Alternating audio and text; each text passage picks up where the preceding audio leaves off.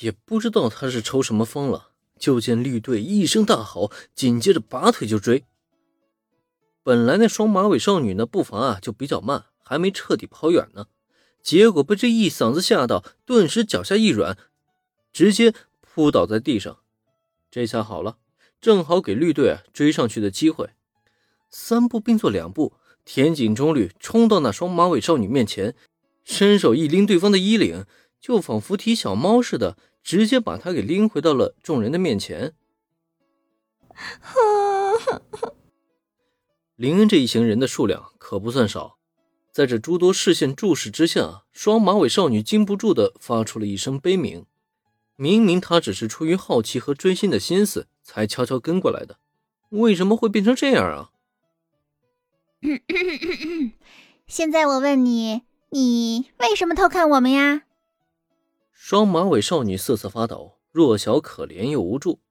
反倒是田井中律，这个时候又闹起了人来疯了，发出一声重重的咳嗽，随即呢，双手掐腰，居高临下的看向少女。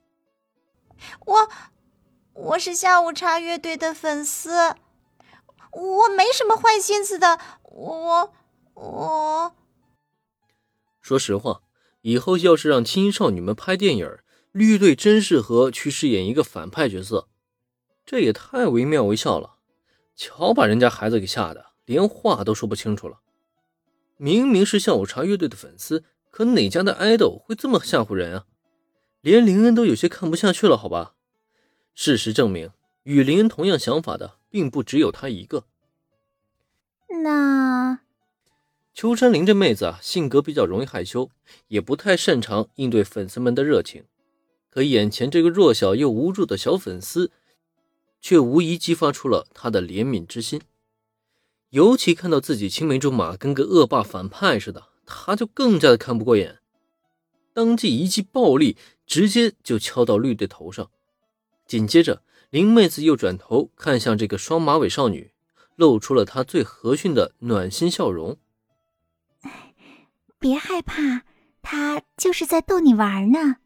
你是下午茶乐队的粉丝，非常感谢你对我们下午茶乐队的支持。对于粉丝们的支持，秋山林虽然不擅长应对，可从内心底却是非常感激大家的支持。也正因如此，他才会对眼前这个双马尾少女道出感谢。林大人，应该说啊，不愧是下午茶乐队中除了林恩之外，当之无愧最强的人气王。秋山林这一出场，顿时惹得对面小粉丝星星眼直晃，甚至一句“林大人”都脱口而出。林大人，这可是秋山林粉丝后援团对他的专属爱称啊！只可惜，这个爱称对于林妹子来说还是太过于羞耻，让她完全的无法接受。因此，双马尾少女一开口，反倒是让秋山林突然身体僵住，不知道该如何是好了。啊！林林僵住了。